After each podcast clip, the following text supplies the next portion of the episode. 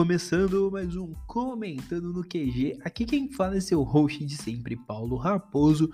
E depois de um longo tempo, eis que volto com um papo sobre. Sim, vocês já viram aí no. Vocês viram na thumbnail, eu tô dormindo hoje. Tô meio sonolento, mas enfim. É... Hoje a gente vai falar né, um pouco sobre Kekaishi, porque sim, eu comecei a reler o mangá, só Deus sabe o que deu na minha cabeça de decidir ler o mangá, e eu comecei a ler o mangá e eu quero falar um pouco sobre a série, porque, mano, cabeça está explodindo. Mas vamos lá, eu vou tentar ser muito sucinto aqui ou não, não sei porque eu não quero dar spoiler do que eu já li. Eu quero indicar para vocês, logo de cara, esse mangazinho que passou pelo Brasil, né? Só Deus sabe se volta ou não. Eu da Panini, se alguém tiver ouvido aí, me dá um retorno se alguém, se o mangá volta, se realmente foi, foi de base, foi de comes e bebes, pra eu já ter essa ciência.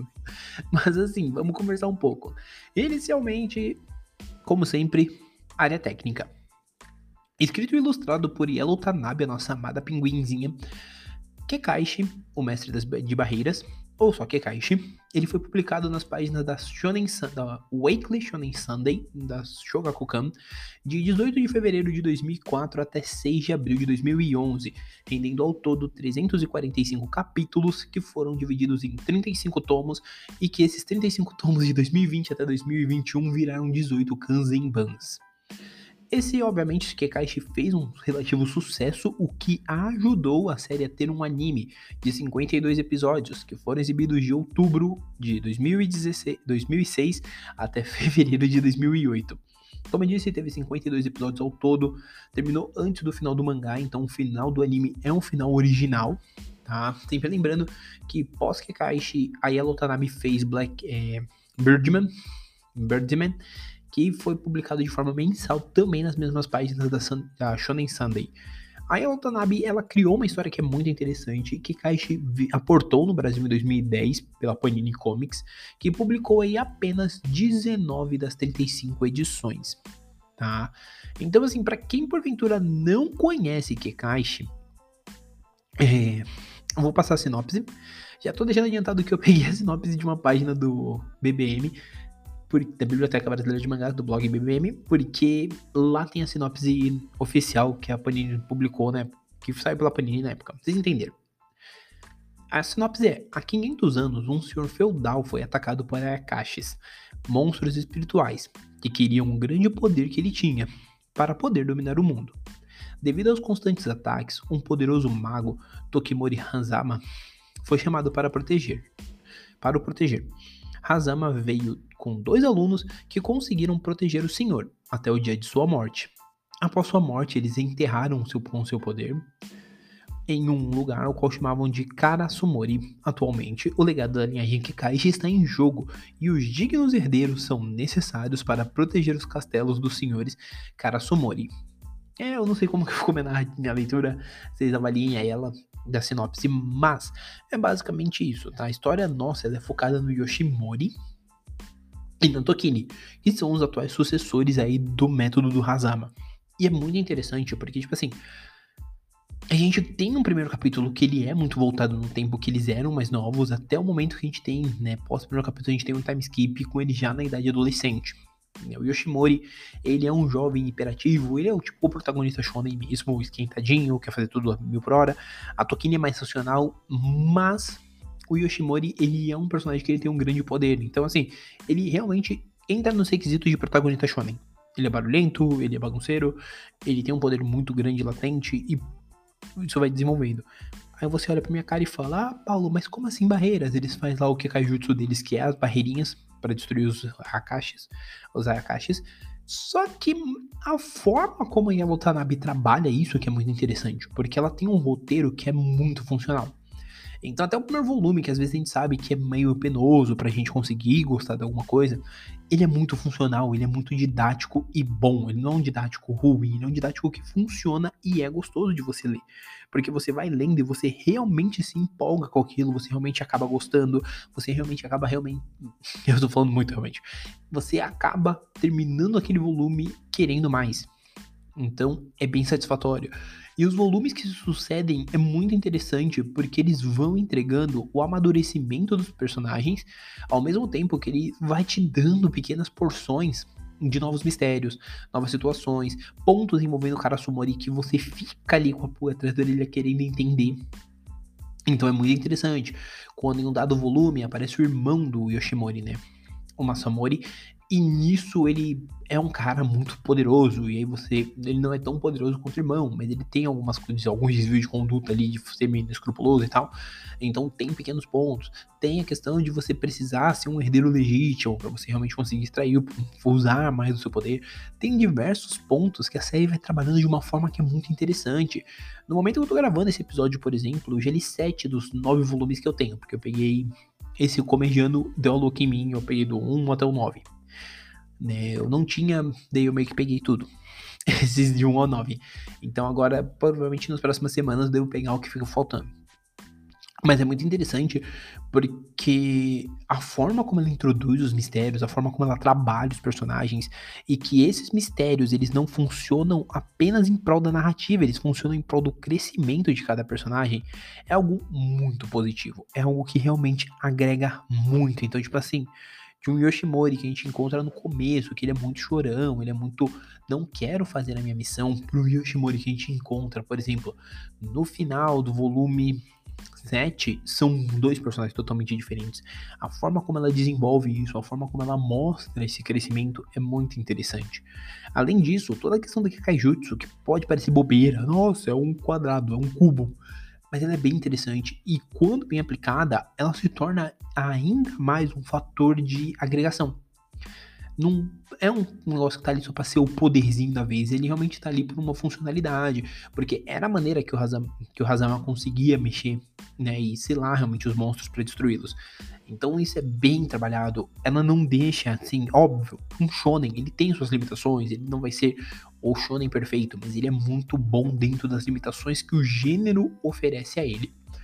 E sem contar que, assim, ter personagens carismáticos, que é o que a Kaishi mais tem, é um charme muito à parte. É desde o, dos próprios protagonistas, até os cachorrinhos que acompanham eles, né, os cachorros espíritos, até os próprios personagens secundários que o cercam tudo é muito bem feito, tudo é muito bem trabalhado de uma forma que você vai se importando real com eles. Até os personagens mais desprezíveis você meio que tem, se importa um pouco.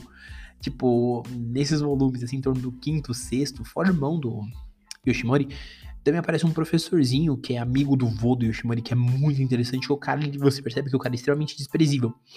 Mas o cara, ele é bem interessante porque ele sabe muito. Então a forma como tudo isso é trabalhado funciona dentro dessa série e torna a experiência de ler muito mais valiosa, porque você quer ler, você realmente quer entender até que ponto vai chegar. Até que ponto chega até que alguém queira realmente tomar esse poder e tomar esse, e quando a gente tomar o poder, tomar o poder do castelo, porque eles selam, né, o o dono lá, o dono porque ele tem um grande poder espiritual, mas ainda assim existem coisas estranhas. O próprio local onde era Karasumori, ele não é mais o mesmo local. Então tudo isso é muito bem trabalhado. Tudo isso se desenvolve de uma maneira tão funcional que realmente depois de dois, três volumes você já tá ali bem empolgado com o que vem a seguir. Tem até bem empolgante. E além disso, se torna melhor assim a experiência. É óbvio que como eu só li até o presente momento sete volumes, mais ou menos, então eu não sei como que isso vai seguir nos próximos. Tô bem curioso, tô bem curioso. É óbvio que sim.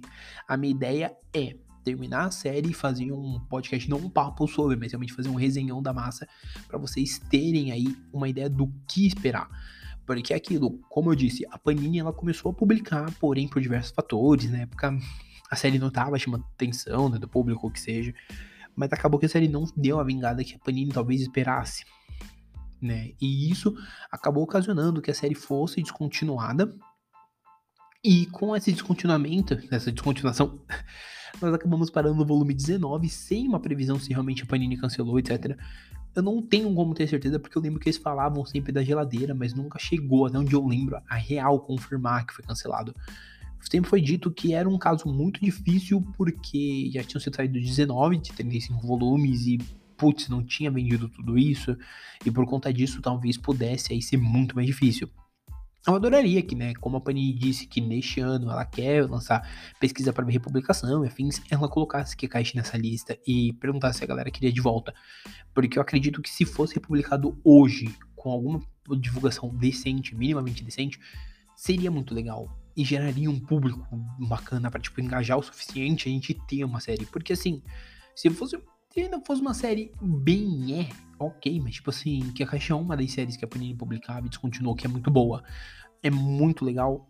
E aí eu entro num ponto, se porventura Dona Panini já não tiver mais o direito que alguma editora pegue, porque é uma obra que merece sim o seu espaço, merece sim o seu destaque, nem que seja numa edição Kanzenban, mas merece muito. E assim, fica a minha dica. Se você não deu a oportunidade ainda, dê a oportunidade, porque assim, você só tem a se surpreender de tão divertido que real é que Kaishi. Você vai se apaixonar por esse universo de uma forma muito ampla.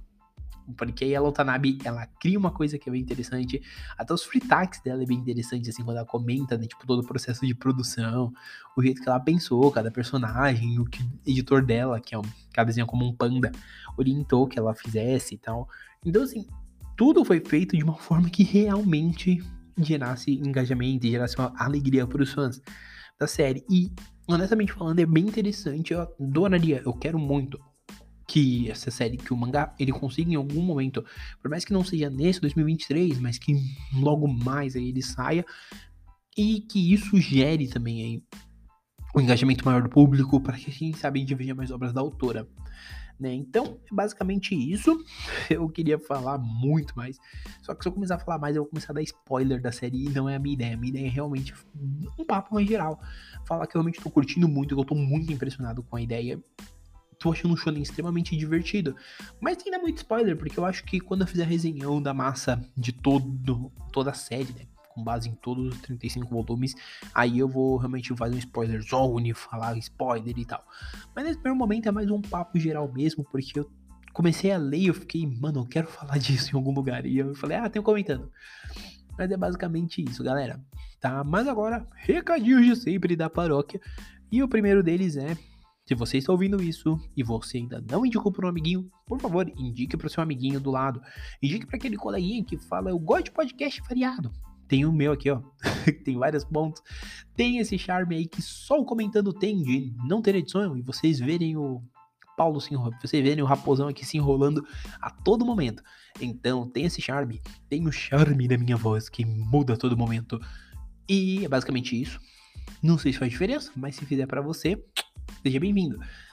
E para você que está chegando de primeira viagem com esse episódio, seja muito bem-vindo. Eu espero que você curta muito a viagem, espero que você curta muito esse episódio. Vá ouvir os antigos, tem alguns muito bons. Na verdade, todos, mas tem alguns que são assim, meus xodós do coração. Então, assim, não deixa de ouvir, né? Não deixe de ouvir o comentando. Não deixe de avaliar se você está ouvindo pelo Spotify ou pelo Amazon Music. Antes que eu esqueça também, vou mandar um salve pro meu mano Rokuro, que ele sempre reclama, né? O meu mano Luca, que tem uma página muito bacana de edição. Ele sempre fala que eu não cito ele, então nesse momento estou citando. Eu ia deixar pra citar no 100, mas vou citar aqui também, já pra ele não falar que eu não citei. Né? E assim, eu tô citando também porque, como tá falando de que caixa, eu acabei lembrando que existem muitas aleatoriedades no meio da história e acabei lembrando disso e de dar esse salve. Mas enfim, indica pro amiguinho, porque eu indico para ele, eu indico para outros amigos. E olha que eu que só faz, apresento o programa. Então, assim, indica pro seu amiguinho, avalia. E aí, quando eu peço avaliação, eu peço na humildade, time. Nem avaliação, deixe o seu joinha, deixe o seu gostei, né? Vamos dizer assim, suas cinco estrelinhas. Porque isso ajuda muito nos, ranqueamentos, nos ranqueamentos dos próprios agregadores que têm avaliação. Porque eles sabendo que vocês estão ouvindo e estão dando uma avaliação, eles entendem que isso é legal para distribuir. Então, assim, é um favor que eu peço. Porque é uma regra que eu acho que quem ouviu outros episódios ouviu comentando, que eu tenho uma regra de não ficar divulgando link na Amazon nem nada. Então, assim, o meu trampo, eu não fico monetizando ele de alguma forma. Ó, oh, Paulo, mas tinha um negócio aí da, do Anchor que dá pra ver dinheiro, dá pra ver donate. Mas, cara, eu não fico pedindo. Então, tipo assim, o que eu posso pedir é basicamente indiquem pro amiguinho, pro podcast ter mais gente ouvindo. E além disso, deixe sua estrelinha, deixe sua avaliação, que ajuda muito o produtor de conteúdo. Que poderia estar tá pedindo pra vocês clicarem no link aqui, mas não pede, tá? Ele só pede para que você divulgue e ajude a palavra a chegar a mais pessoas, mais pessoas conhecerem esse trampo que é totalmente maluco e a gente vai conversar sobre isso mais pra frente. E para fazer uma grande festa, né? Não tô dizendo festa com bolo, não, gente, pelo amor de Deus. Mas chega a fazer uma grande festa. Sempre lembrando que o Comentando ele é um podcast semanal de 1 a 3 episódios. Como eu falei no podcast anterior, eu tô conseguindo manter a meta aí de sempre ter dois episódios. Pretendo, em pelo menos umas duas semanas, manter três. Lançar três, mas até então tô conseguindo ir dois tranquilo, então eu não vou ficar forçando demais para não dar ruim. Mas também sempre lembrando vocês que, além disso, o Comentando ele está disponível nas principais agregadores, né? Então, Spotify, Amazon Music, Apple Music, Google Podcast, Deezer e além disso, alguns outros agregadores. Então, assim, se no seu agregador favorito, que não é um desses cinco, não está, me não toque, não toque pro próprio agregador. Quem sabe a gente não consegue encaixar o podcast lá para você conseguir ouvir ele com maior conforto. Sempre lembrando uma coisa que eu tô esquecendo muito nos últimos episódios, minhas redes sociais e meu e-mail tá aqui embaixo, então não deixa de ir lá dar um like no meu, vai me seguir no Instagram, no Twitter e vai comentar lá também, porque eu vou tentar, né?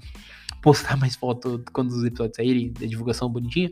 Mas sempre que eu posto a divulgação e você viu e você tá me seguindo por conta do podcast, vai lá e comenta. Vai lá e comenta, não custa. Eu não mordo. Pode demorar para responder no Instagram, mas eu não mordo. Juro. tá bom? Galera, por hora é isso. Um abraço e nós fomos.